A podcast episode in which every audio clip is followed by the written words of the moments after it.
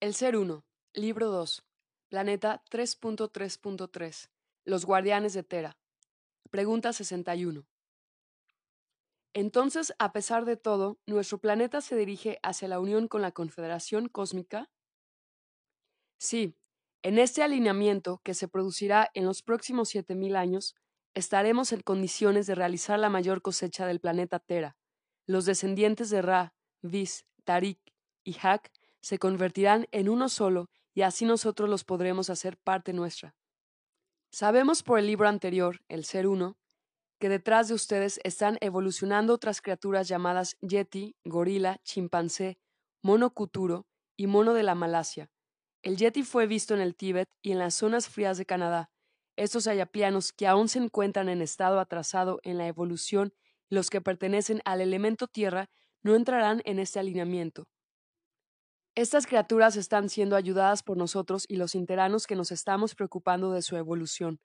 Así como hicimos con ustedes miles de experimentos, hoy en día lo hacemos con ellos. Actualmente algunos de ellos se encuentran en la ciudad interna y estamos haciendo lo posible para que ellos recuperen y se encaucen dentro de las directrices universales. Una vez logrado, los dejaremos en la superficie para que transmitan a sus hijos los genes transmutados. 62. ¿Qué sucedió con ellos?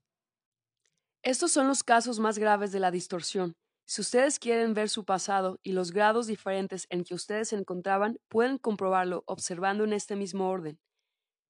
Mono de la Malasia, mono cuturo, chimpancé, gorila, yeti y el hombre actual. Este sería el orden y grados de la distorsión y del regreso. ¿Por qué? se estarán preguntando. ¿Ellos no evolucionaron al igual que ustedes? No evolucionaron porque fueron aquellos que no tuvieron ningún contacto ni mezcla energética con los interanos. Por eso nosotros les decimos, si no existiéramos nosotros ni los interanos, ustedes se encontrarían en las mismas condiciones.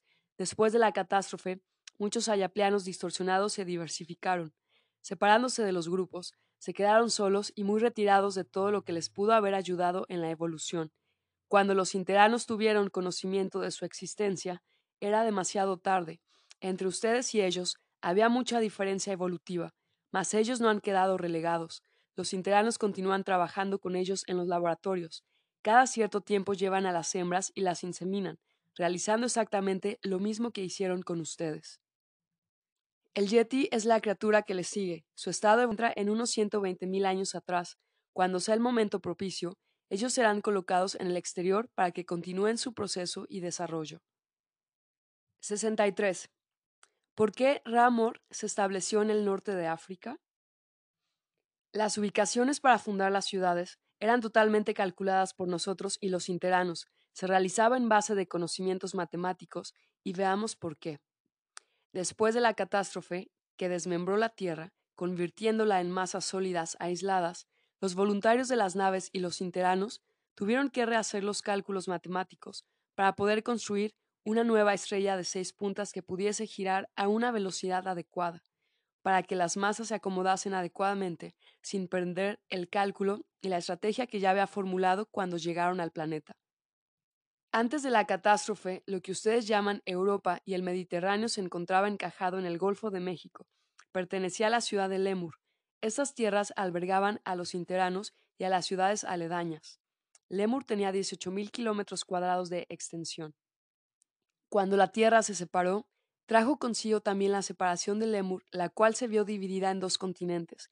Cuando Hak fundó la ciudad de Atlántida, él, Ra, los interanos y los voluntarios unieron Lemur a través de un nuevo cálculo matemático que se realizó a través de la estrella de las seis puntas.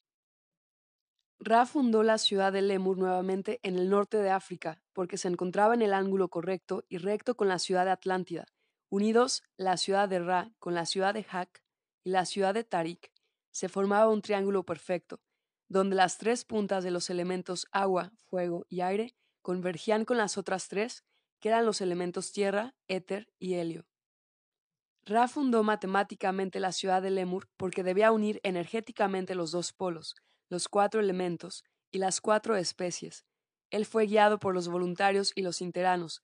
Ra transmitió en su descendencia el conocimiento de Thoth, pero como siempre a través de los tiempos, también fue distorsionado y olvidado. 64. ¿Cuál fue la necesidad de construir la estrella de seis puntas?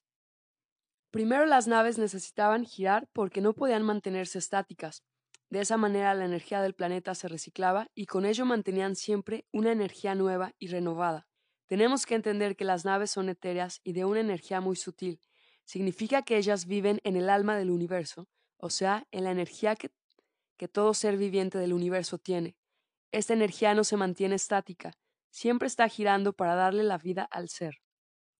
Si decimos que todo planeta del universo es una célula del ser uno, entonces Tera tenía que tener esa energía alrededor de ella. Comprendamos también que la velocidad que gira alrededor de cada célula viviente en el universo marcará la evolución y la elevación que cada ser contiene en sí mismo. Las naves se colocaron en la energía alma del planeta Tera y al hacer que esta energía girase a velocidades mayores, pudieron hacer que el planeta se desarrollase y tuviese una energía astral de alto contenido vibratorio. Con ello lograron que la vida se desenvolviese en todo su esplendor. Cuando nosotros llegamos al planeta, la vida se caracterizaba por una energía muy baja que eran los reinos vegetal y animal. Por lo tanto, la estrella que giraba alrededor del planeta solo era de cuatro puntas, caracterizando los cuatro elementos que daban la vida al planeta. Al llegar nosotros y colocarnos en los polos, formamos una estrella de seis puntas, o sea, aumentamos dos elementos más, el éter y el helio. Con ellos la energía giró a mayor velocidad y así el hombre pudo vivir en él. En pocas palabras, hicimos que el alma del planeta pudiese tener un espíritu que es la energía pensamiento. 65. Entonces lo que debo entender es que el ser energético está formado de miles de millones de estrellas de seis puntas lo que llamamos estrella de seis puntas son los elementos que giran alrededor de todo ser viviente del universo. Existen estrellas de 8, 12, 16 e infinitamente más puntas, dependiendo del ser y de sus elementos que en sí mismo contenga. Las dimensiones etéreas viajan con sus naves plaquetas por el alma y por el espíritu del ser viviente. Sus naves pueden situarse en estos tipos de energía vibratoria sin ningún problema y mantenerse en ella por largos periodos, según sus necesidades y el trabajo que tienen que realizar. Queremos que ustedes hagan lo siguiente. Van a dibujar una célula, encima de ella con otro papel, van a hacer el dibujo de la energía y en otro papel, el dibujo de la luz que esta energía emite. A todos estos papeles le van a cortar el centro y van a entender lo que queremos explicarles. Cuanto más grande el círculo del centro, más etéreo e invisible será ante sus ojos materiales. Y si ese círculo es mucho más grande, esa energía pensamiento necesitará encarnarse en un ser uno gigantesco, mayor que ustedes. Al serlo, su estrella no será ni de 6, 8, 12 puntas, será de 22, 42 y hasta el infinito. La velocidad de su estrella será tan grande que para ustedes pasará desapercibido, porque no podrán detectarlo, por la lentitud que los caracteriza. Esto sucede con nuestras naves. Su materia central es tan leve y la vibración es tan acelerada que para ustedes es invisible. Cuando ustedes trabajan con energías pensamientos elevados, las células del cuerpo físico, astral y mental aceleran su vibración. Significa que los elementos que están girando alrededor de las células aceleran su frecuencia y su ritmo. Con esta aceleración energética, ustedes evitarían las enfermedades y se renovarían constantemente. La vejez retardaría su expresión y con ello vivirían mucho más tiempo. Hoy en día ustedes trabajan solo con cuatro elementos. Si sus mentes trabajaran con dos elementos más, éter y helio, podríamos decir que entraron a la vida eterna. 66. ¿Quieren decir que ustedes son los elementos éter y helio?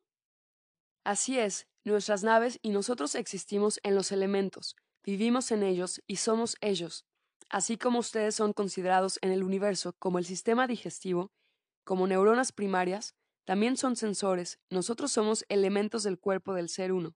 Es tal vez difícil de imaginar, pero tienen que entenderlo, que el todo funciona como un cuerpo gigantesco y nosotros todos somos parte de él. Lo mismo sucede en el cuerpo, en el alma y en el ser energético de ustedes.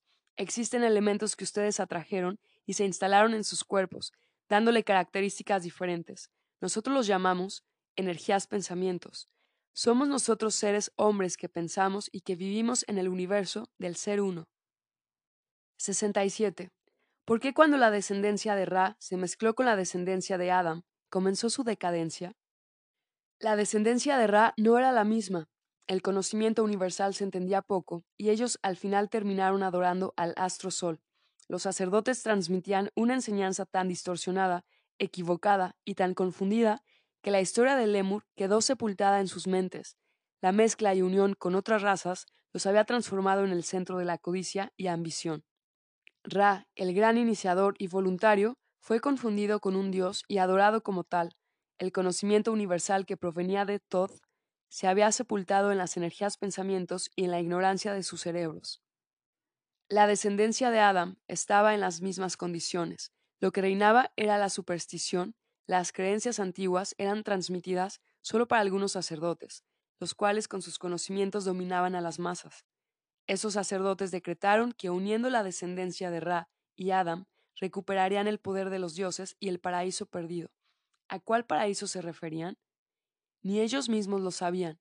No recordaban que un día fueron interanos. La distorsión empeoraba y la ignorancia era cada vez mayor. Esa mezcla fue fatal para la descendencia de Ra, porque las energías pensamientos que hasta ese momento se habían mantenido unidas se desglosaron en millones de pensamientos que los llevaron al infinito del olvido del conocimiento universal. 68. ¿Por qué se desglosaron en millones de pensamientos? La descendencia de Ra había mantenido hasta ese momento la pureza de sus creencias. Thoth estaba presente en sus energías pensamientos. Al mezclarse con otra descendencia corrupta, los hijos nacieron con la marca de la fatalidad, porque ellos ya no descenderían de la mujer escogida, nacerían de la mujer del hombre, de aquella que llevaba el estigma de no pertenecer al linaje de energía mental, sino al linaje de energía material. Esa descendencia es lo que ustedes llaman pecado original. Son los hijos de la materia, y no los hijos de la mente, o sea, de los voluntarios. 69. Cuando la descendencia de Ra se mezcló con la descendencia de Adam, ¿qué sucedió con ellos? Regresemos en el tiempo cuando Ra procreó con la mujer interana y tuvieron un hijo, y este hijo creció y su semen fue inseminado en la mujer del hombre. Cuando Ra se ofreció como voluntario, sabiendo que al salir se quedaría atrapado en la densidad, lo hizo junto con su esposa Miriak. Ella ya se había encarnado en la mujer interana y tuvo a Ra como hijo, y este hijo procreó nuevamente con ella, porque Miriak se había encarnado en la mujer del exterior, esta es una historia que se ha repetido en todos los tiempos. Cuando Ra y Miriak llegaron al norte de África, donde se establecieron y procrearon su descendencia, transmitieron en todos los tiempos el conocimiento universal, hasta que llegó un día que su descendencia procreó con la descendencia Adam, y con ellos sus energías pensamientos nunca más fueron las mismas. La creencia pura del universo se tergiversó porque fue usado para beneficio propio de aquellos que tenían el poder. Llegado ese momento, Ra y Miriak, reencarnados en su descendencia, tomaron otro rumbo y se dirigieron hacia Grecia, donde fundaron la ciudad de Partenón, donde el partogénesis guió sus vidas y este conocimiento se grabó por siempre en sus energías pensamientos. Partenogénesis, forma de reproducción sexual sin participación directa del sexo masculino. El resultado de la partenogénesis es la producción de descendencia genéticamente idéntica, del griego parcenos, doncella virgen, y génesis, generación. Ra y Miriak fundaron las escuelas ocultas y secretas, escogieron de diferentes lugares a las mujeres que descendían de los interanos, las prepararon y las inseminaron con el semen interano, trayendo a la vida del exterior energías pensamientos elevadas para esparcirlos en el planeta y en todas las generaciones. Uno de los grandes hijos y reencarnación de Ra es Joshua Emanuel, Jesús, hijo de Miriam, sacerdotisa de Grecia y descendiente directa del linaje Ra, reencarnación de Miriak e hija elevada de la descendencia interana. Fue escogida e inseminada para albergar en su vientre a Ra y traerlo al mundo para la gran misión encomendada, traer una nueva esperanza a la humanidad y dejar grabado en la energía de sus descendientes la salvación eterna. 70. Las dimensiones inferiores y de creatividad ¿Dónde se encuentran?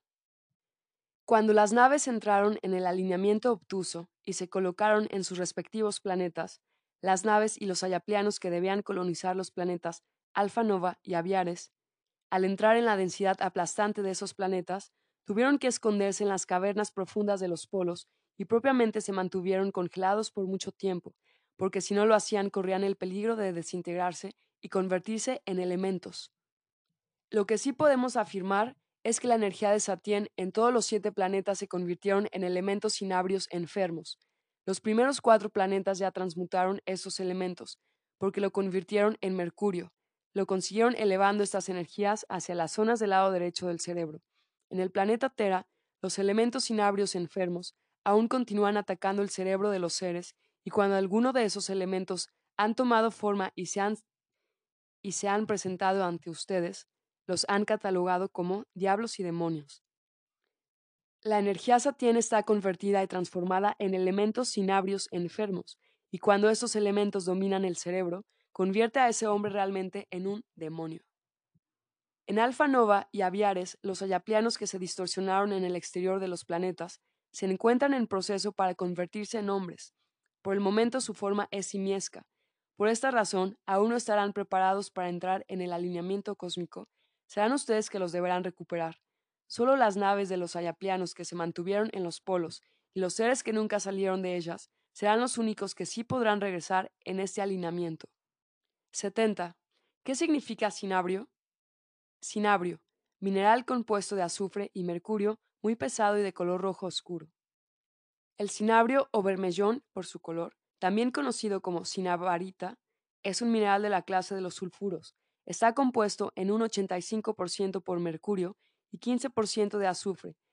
En su simetría y caracteres ópticos, presenta un parecido notable con el cuarzo. Como el cuarzo exhibe una polarización circular, y Alfred de Cloisot demostró que posee 15 veces el poder rotativo del cuarzo. Su fórmula química es HGS, sulfuro de mercurio.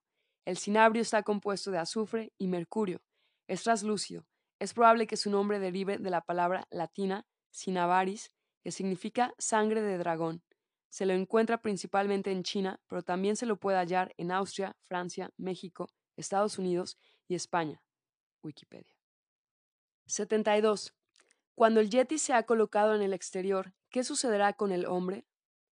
El alineamiento cósmico que se avecina traerá consigo muchos cambios para el planeta Tera. En el transcurso de los 7.000 años de duración, el planeta se inclinará lentamente hacia la izquierda, trayendo consigo terribles cambios atmosféricos, los cuales mudarán la fase de Tera. Esos terribles acontecimientos producirán las heladas, significa que solo la tercera parte de la Tierra estará en condiciones de permitir la vida. Las otras se congelarán, y como el Yeti está acostumbrado al frío extremo de los polos, serán los únicos sobrevivientes sobre la Tierra. El hombre no podrá vivir en esas condiciones, así que tendrá que buscar en otros planetas su sobrevivencia. Mientras tanto, el Yeti se desarrollará exactamente igual que ustedes, cuando estuvieron en las mismas condiciones. El Yeti vivirá en las cavernas, se alimentará de la caza y de la pesca. Ustedes los que se ofrecieron como guardianes del planeta cuidarán de ellos, inseminarán a la hembra hasta llegar a perfeccionar la especie, como nosotros hicimos con ustedes. Las energías pensamientos que no elevaron y que no entrarán en el alineamiento obtuso se encarnarán en el Yeti y lo ayudarán a evolucionar. Aquellos que sí elevaron sus energías pensamientos se encarnarán en la ciudad interna, donde los interanos le darán el albergue necesario para la continuación de la evolución y elevación. Y habrán aquellas energías pensamientos que no lograron nada. Estas serán absorbidas y mandadas a nuevas creaciones. Significa que irán a la dimensión inferior y de creatividad. Se convertirán en elementos sinabrios elementales para comenzar nuevamente la vida.